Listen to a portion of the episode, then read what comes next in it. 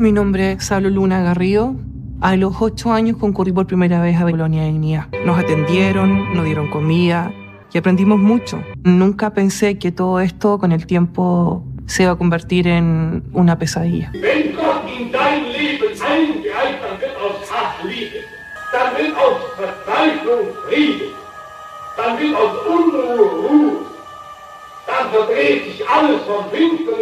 Colonia Dignidad no era lo que ellos aparentaban ser.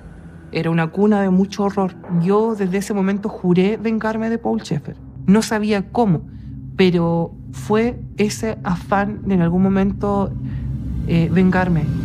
Estamos ya comenzando este programa de esta primera temporada de Hitos de la Historia. Ustedes ya lo ven, está junto a nosotros eh, el director Cristian Leighton, que hoy día va a conversar sobre la última producción que apareció ya hace algunas semanas en Netflix, Colonia de Dignidad, una secta alemana en Chile. Cristian, te doy la bienvenida y muchas gracias además por participar de esta entrevista. Eh, hola, ¿cómo estás? Eh, bueno, un gusto de esta invitación y poder conversar sobre bueno, los temas que a ti te interesaron a partir de, me imagino, del visionado de la serie. Así pues, eh, la típica pregunta, ¿cómo nace la idea de, de, Colonia Dignidad, una secta alemana en Chile? ¿Cuál es el germen, cuál es la idea principal u originaria de esta exitosa serie? Mira, la idea original eh, en realidad surgió hace seis años, cuando a partir de un par de experiencias que habíamos tenido haciendo otras series, eh, en la Colonia Dignidad o a partir de ciertos aspectos de la colonia, eh, logramos en el fondo Em, empezar a desarrollar una, serie que contara la historia de la colonia.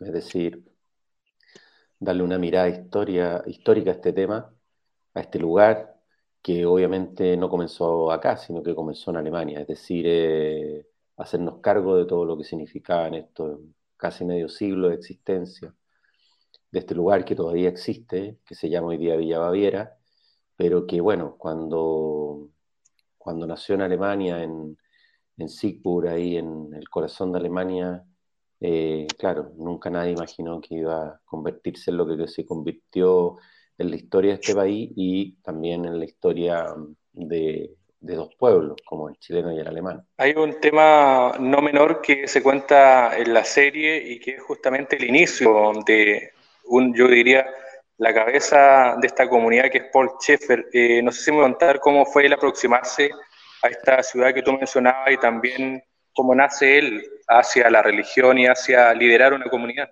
Mira, en realidad eh, siempre sabíamos desde un comienzo que, que no solamente como, como, todo proyecto histórico y que iba a abarcar un número muy extenso de años, digamos un tiempo importante, 50 años, siempre va a ser difícil pero aquí era doblemente porque obviamente sabíamos que el tema era complejo por todas las cosas que habían sucedido, porque había mm, temas judiciales eh, desde los años 60, eh, mm, finales de los 50, digamos. Entonces había, mm, había una larga historia y muy compleja, entonces sabíamos que nos estábamos metiendo también en en un tema dificilísimo, pero pienso que también teníamos la madurez para enfrentarlo y para intentar llegar a puerto.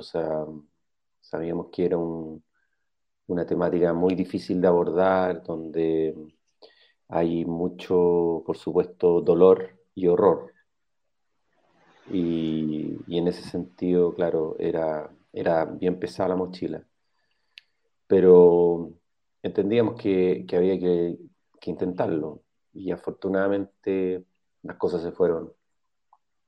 Eh, diría que casi producto del destino se fueron dando, digamos. Eh, porque hay cosas que, claro, uno va buscando, va trabajando, pero también el destino dice, dice lo suyo.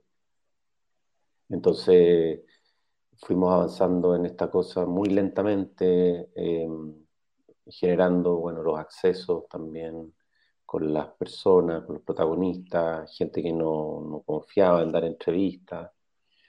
Eh, fuimos eh, saltando obstáculos y bueno, eso, eso significaba también persistir y, Y por otro lado, algo que he dicho antes, que ser muy flexible, digamos. El trabajo documental no es algo que se entienda mucho cuando uno lo está desarrollando. Es una artesanía bien inentendible para, para quien la conoce o la observa un poco desde fuera.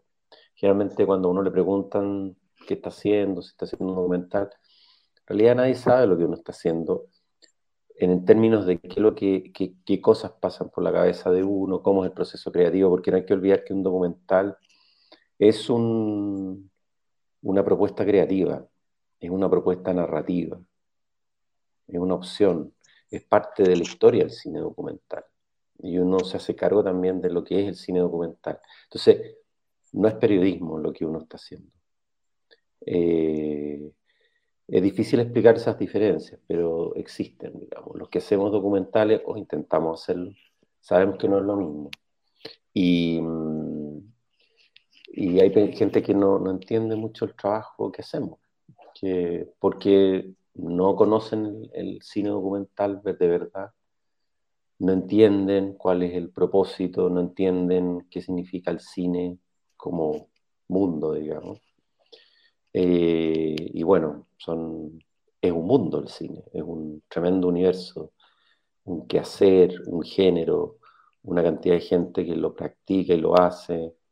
En fin, em, es una labor que ante los ojos de los demás es muy difícil de dilucidar en el proceso, pero solamente la gente ve los resultados. Y muchas veces la gente ve los resultados y dice, ah, ok, ya, me imagino que lo hizo así. Pero la verdad es que todas las cosas que resultan o que son resultado de, eh, a veces no dejan ver el proceso. Y el proceso es, muy complejo. Eh, y cada proceso es distinto a otro. O sea, por mucho que tú acumules experiencias, vas a tener que estar adaptando a las necesidades de ese tema, a los obstáculos. Eh, y vas a tener que ir solucionando los problemas. Un tema no menor, eh, obviamente para todo documental es la imagen, pero hay un, hay un rasgo que yo destacaría y obviamente te pido que me cuentes cómo consiguieron las imágenes a color de Paul joven, de la Colonia Dignidad en sus inicios, que son realmente imágenes espectaculares que no, no estaban o se conocían? Bueno, ese fue un trabajo de, primero de, yo tuve una larga conversación, varias conversaciones con el director audiovisual y camarógrafo de la colonia desde los años 70, que es parte de la serie, digamos, es uno de los entrevistados. Y él me contó que había mucho material, que estaba escondido, guardado, eh, deteriorado y que, y que estaba ahí, digamos, que, que, no, había, no era muy visible porque, bueno, no estaban los equipamientos para poder mirarlo. Y, y ese material que llegó a mis manos, en el fondo fuimos eh, ordenándolo y, y, no, y tomamos la decisión de restaurarlo, de hacerlo visible. Y eso fue un trabajo muy largo, muy complejo, muy difícil. Y eso lo hicimos con mucha convicción, digamos, de que era, bueno, era una carrera de largo, de largo aliento, digamos. Me acordé mucho también de esta película que yo hice antes, que se llama El Corredor, que, que es una persona muy inspiradora porque, para mí, porque era una persona que no corría maratones, corría ultramaratones. Es decir, distancias de 100 kilómetros para arriba. Y, la verdad que a uno los personajes también le van dejando ciertas como huellas. ¿ah? Y el trabajo del documentalista es un trabajo de mucha paciencia. De mucha paciencia donde las ansiedades prácticamente no pueden existir. Eso no significa que uno no la tenga, pero en el fondo tiene que dominar esa ansiedad. Hasta siempre está prueba eso. Y el proceso con el material era eso, porque en el fondo fuimos descubriendo era mucho material y, al final era un océano de imágenes y sonidos. Entonces había que digitalizarlo, catalogarlo. Hasta el día de hoy se está catalogando. Eh, es un proceso muy largo porque, eh, digamos, es un, material que recién en esta serie aparece, pero yo creo que es un material que da inicio quizá a otra etapa en términos de eh, la, eh, lo documental en torno a la colonia. Es decir, no se trata de documentos ni de mm, material, por decirlo así, legal, jurídico, sino que se trata de algo que es eh, mucho más, menos, ¿cómo decirlo?, encasillable. Eh, porque es, cine finalmente lo que hay ahí. Hay una idea de relato, una idea de un uso del dispositivo eh, que obviamente eh, dice mucho del espíritu que tuvo la colonia, la comunidad, digamos, religiosa desde su inicio y después toda su evolución histórica hasta llegar, por supuesto, a los años 90, donde hay mucho material que se ve en la serie, que es eh, evidentemente el uso de la propaganda y los dispositivos audiovisuales para generar amedrentamiento y, por supuesto, eh, eh, manipulación. ¿Fue fácil, difícil, complejo hablar con algunos colonos, los, sobre todo de más edad, que aparecen en la serie? ¿Cómo tomaron ellos este proyecto? La verdad que fue difícil convencerlo de hablar, no del proyecto, porque en realidad el proyecto... Pero el método es muy de la historia ahora, sí, hay mucho de eso. El método es muy... Eh, trata de, abordar un poco... O sea, eh, yo siempre digo, el trabajo del documentalista tiene muchos oficios adentro, distintos. Y uno es el del historiador, pues, y el historiador que recoge testimonios orales, que construye relatos de vida y que, que narra y que pone todos estos relatos de vida de alguna manera en un contenedor que sería el tiempo de la historia universal, por decirlo así. Son tiempos que van englobando otros tiempos. Y claro, eh, la verdad que yo creo que al final la gente que habla tampoco tiene tanta conciencia, la mayoría de ellos, de lo que va a decir porque en general la gente que no habla eh, no tiene, no, no da, o sea, obviamente la gente que no habla se hace una idea y, le teme mucho la entrevista, digo, porque, y sobre todo al documentalista. Em, porque, claro... ¿Tú qué pasa eso? Es que yo creo que, el, documentalista es, una persona como trabaja con tiempos eh, diferentes puede, puede eh, pensar mucho, eh, elaborar mucho eh, esa entrevista que hizo y editarla y, procesarla. Estudiar la entrevista. En el fondo hay una hermenéutica del texto que no hace el periodismo. El periodismo no se da mucho tiempo va a hacer eso. No se permiten esos tiempos. En cambio, en el documental tú te das esos tiempos. Puedes ir, puedes tomarte el tiempo. en todo sentido. ¿Cómo miras tú, no sé, el tema de, Colonia de Dignidad desde dentro? ¿Cambió tu percepción previa a lo que, a lo que fue después de, terminado el documental? Em, a ver, eh, es, tan larga la historia en términos de tantos años, tantas épocas y tan tiene tantas bifurcaciones hacia los lados que es difícil decir, oye, yo, yo tengo una visión ya mucho más eh, completa o general, qué sé yo, de lo que realmente pasó aquí. Yo pienso que este documental es un primer esfuerzo de contar cómo funcionaba una secta y una comunidad hacia adentro y hacia afuera. Y ese fue el propósito. Y em, yo creo que, lo que intenta uno finalmente, y que se ve a lo largo del documental dividido en estos episodios, uno lo que hace más que encontrar las respuestas es poner las preguntas. Siempre un documental va, va, avanza mejor cuando hay buenas preguntas. Eh, eso, eso, eso es así. Entonces yo creo que igual hay muchas zonas. Alguien me preguntaba quién es Paul Schaeffer. Yo todavía no sé quién es Paul Schaeffer. Para mí es un misterio. Sí sé parte de lo que hacía y decía Paul Schaeffer, pero eso es lo único que sé. Yo no conozco más a ese personaje. Tampoco hay biografía, no. Hay, hay un, probablemente los mismos colonos o ex colonos en unos años más o podrían dar fe de cómo era este personaje. Eh, pero yo te diría que sigo teniendo muchas preguntas respecto a, este, esta historia, porque, mm, claro, es, un, es, una historia muy larga y que tiene muchas, eh, eh, pero te diría yo, infinitos capítulos hacia todos lados, es decir, la cantidad de gente que visitó la colonia en Chile, que se relacionó con la colonia, partiendo por la gente que paraba en Bulnes a, almorzar ahí. ¿Cuánta gente paró a almorzar ahí?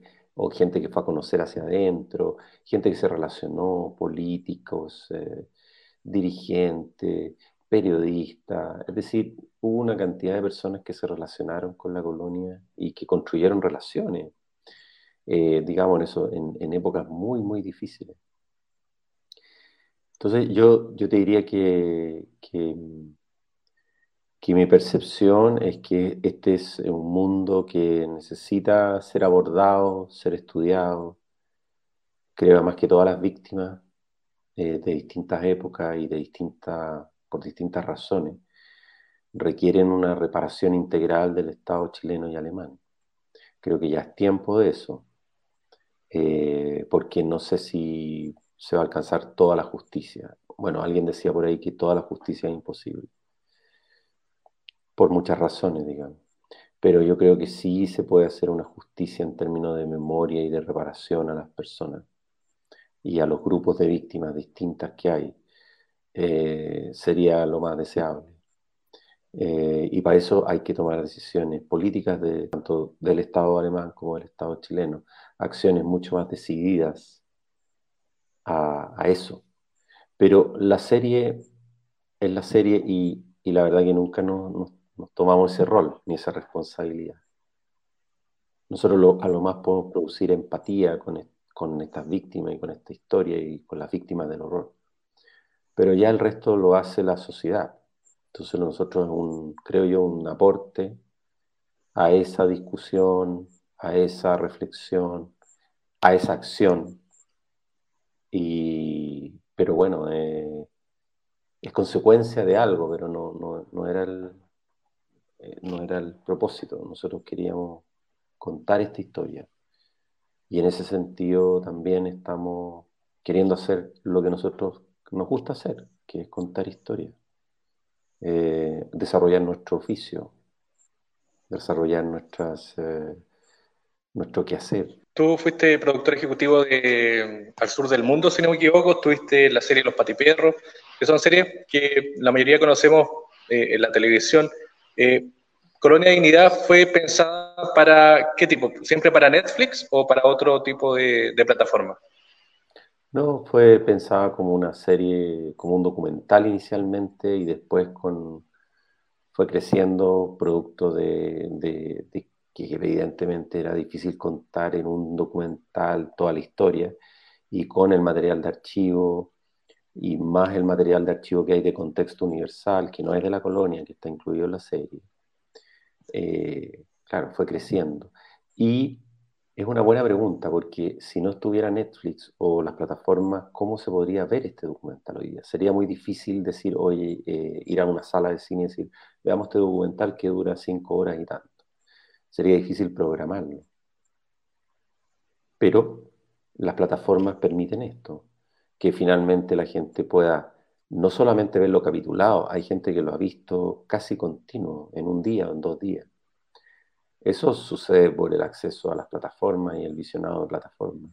Entonces ahí, em, em, claro, creo que encontramos el mejor eh, eh, dispositivo para exhibir este, el trabajo, eh, porque además eh, además de ser una plataforma, es una plataforma mundial, porque Netflix también hizo algo que no hace habitualmente o que no hace con todas sus producciones, que es eh, subtitularla a más de 30 idiomas, traducirla. ¿Cuál ha sido el impacto que ha tenido en Alemania este documental? Tú hablabas de, la reparación y también del impacto que tiene, o el deber que tiene el Estado alemán.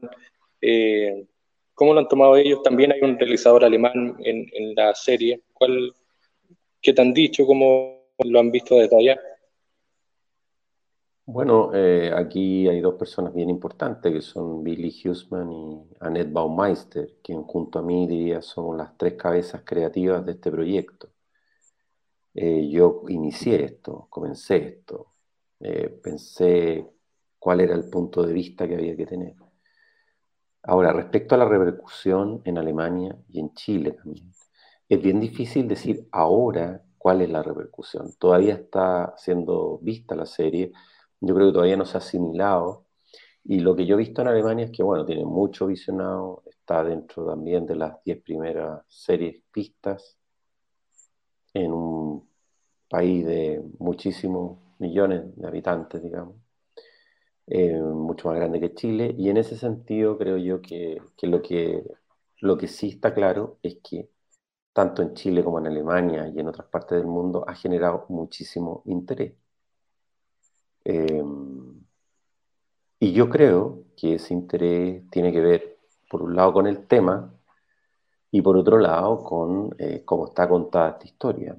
Entonces, creo que ahí hay un, una doble interés, pero yo creo que para nosotros las cabezas creativas, eh, esto es un muy buen logro. Es un, es muy eh, reconfortante que la gente vea lo que uno ha hecho o ha dedicado tanto tiempo y tanta energía a, hacerlo, digamos. Es una muy buena aliciente va a seguir trabajando en otros proyectos que te toman tanto tiempo. ¿Cómo el tema de, afrontar también estos temas tan dolorosos, que es el, el, tema del abuso a menores, pero también la relación con la dictadura, la, tortura, detenidos desaparecidos. ¿Cómo, de acuerdo a tu visión, cómo la gente que está cerca de la colonia todavía, que vive ahí o que tiene relación con la colonia, cómo viven ellos? ¿Cómo manejan ese tema de, las emociones, sobre todo? Yo creo que hay que pensar en una cosa que es media generalista, pero que yo he pensado, pienso desde antes, de hecho, y durante, que es ¿Qué pasa con las nuevas generaciones de personas que vinieron de Alemania? Sus abuelos, principalmente, sus padres que son hijos de esos abuelos que llegaron de Alemania, eh, las generaciones nuevas que son chilenos y que viven ahí, nacieron ahí. Yo creo que, es siempre importante pensar en, las personas de verdad que inocentes y que, que les toca heredar eh, esto. Eh, creo que, mm, que de alguna manera la sociedad tiene que colaborar con cortar, digamos, este tipo de, karmas o traumas. Eh, creo que es muy importante hacerlo porque si no se va, se va legando, heredando una, mucho dolor. Y, al final no, no, te acuerdas de finalmente cuál fue el origen del dolor.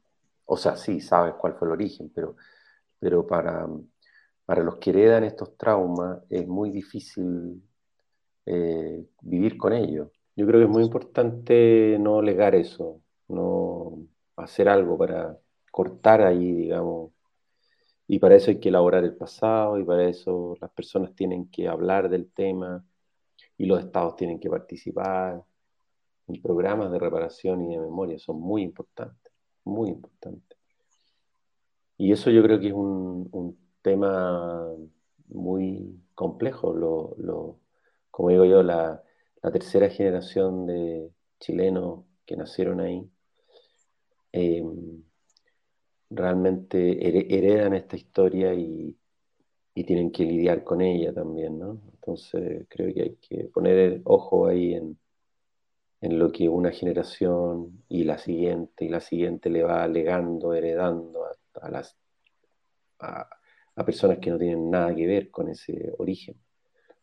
Y ahí creo que hay que tomar en cuenta muchos aspectos. La, colonia también fue una inmigración, una inmigración también que no, eh, un poco dejada a la deriva, digamos sin ningún eh, labor del Estado chileno, digamos, sino que más bien eh, se dejó que esto ocurriera ahí, que estuvieran ya 6, 7 años, los años 60, cuando llegan, sin aprender español, muy aislados, y eso ya lo notaron ciertas personas que denunciaron esto y que no fueron considerados en ese momento, como el intendente Héctor Tarico de Linares, quien señaló cuando fue en el año 67, cuando conoció la colonia, dijo, aquí hay algo raro, que no está bien.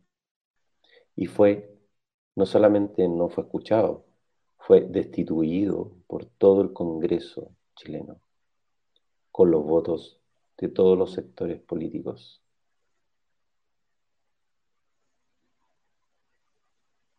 Bueno, hay que decir también que Paul Schaeffer recién fue, bueno, se escapó en 1997, es decir, hay una serie de, gobiernos de, de, todos los sectores que hicieron vista gorda, incluso que apoyaron a, a ¿no?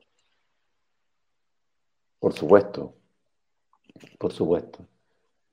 Eh, lo que decía adelante, digamos, que había una, aquí hay una red, digamos, se arman redes sucesivas en el tiempo, no es una sola red.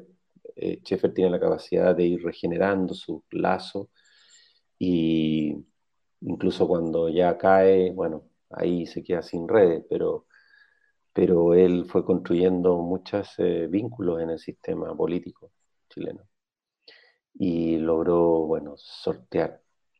Obviamente con la ayuda de la dictadura, evidentemente tuvo mucho más eh, posibilidades de, fortalecer su reino.